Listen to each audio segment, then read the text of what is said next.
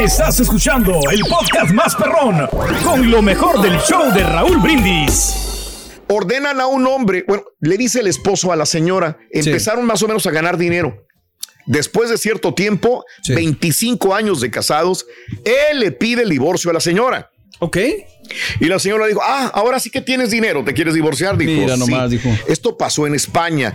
Y dijo la señora, ¿sabes qué? En España hay problemas por recibir una remuneración económica, no como en Estados Unidos. Entonces le dijo, ¿sabes qué? Te voy a cobrar por todo el trabajo que hice yo doméstico, que no me pagaste. Por cocinar, por limpiar, por barrer, por planchar, por todo esto va con el juez y esta es una situación nueva en España porque el juez le dio a la señora Ivana Moral una pensión que le tiene que pagar el marido de 215 mil dólares por los 25 años que estuvo con él cocinándole, lavándole, eh, lavándole los calzones y todo el rollo. Así que sienta un precedente en España y la señora aquí la vemos, aparece con su papelito diciendo, mira, me lo, me lo fregué güey. No se la cree.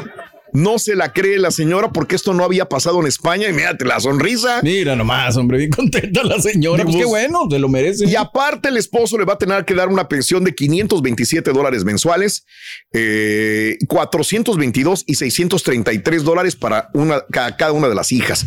Y ahí estaba revisando todo lo que le acaban de otorgar. Oye, Pero que le avisen a 215 Araceli Arámbula, pues de una vez para que ahí también le cargue. Exactamente. La manita, lo que ya le quiere ayude pedir. la misma, la- el mismo abogado. Este es el podcast del show de Raúl Brindis. Lo mejor del show Masterrón. En menos de una hora. de esos finales felices que a mucha gente le gustan, hay otros ¿Qué que no porque es violencia. Esto pasó en Brasil, pero las cámaras de seguridad siguieron al ladrón y siguieron a la persona que estaba siguiendo al ladrón. Van a ver ustedes a una chica que está con su celular en la mano. Sí.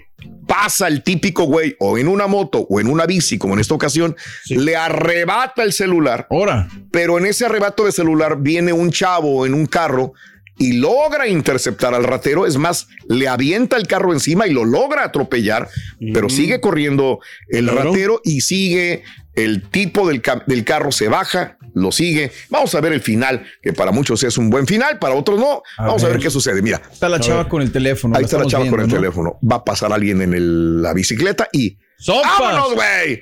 Pero viene ese carro, ¡Ahora, se dio cuenta. perro, ande! Le avienta el carro, lo atropella. Siguió corriendo el ladrón. Pero sí lleva una pata mala. Lleva una Ah. pata tipo apatiñada. La pata.